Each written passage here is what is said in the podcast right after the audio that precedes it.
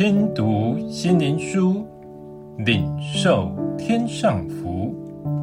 天路客，每日灵粮，第一百六十九日，神圣的独处。马太福音十四章二十三节，散了众人以后，他就独自上山去祷告。到了晚上，只有他一人在那里。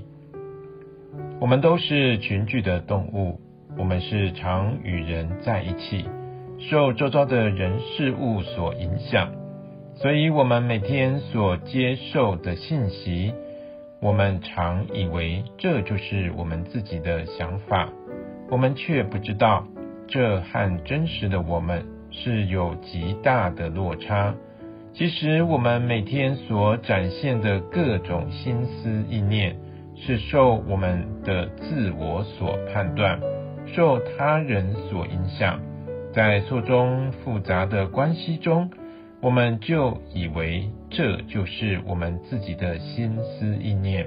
因此，我们每个人必须短暂的离开人群，来到神面前，过滤每天所接收的信息，求神光照，求神查验。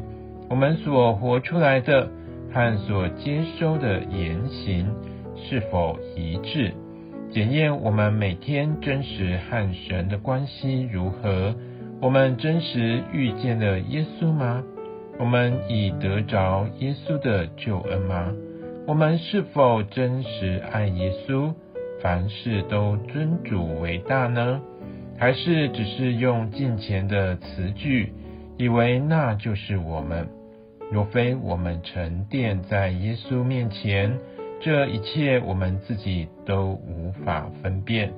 唯有我们单独来到主面前，向主倾心吐意，静默在主面前，聆听他向我们的心说话，我们才能看清我们里面真实的光景。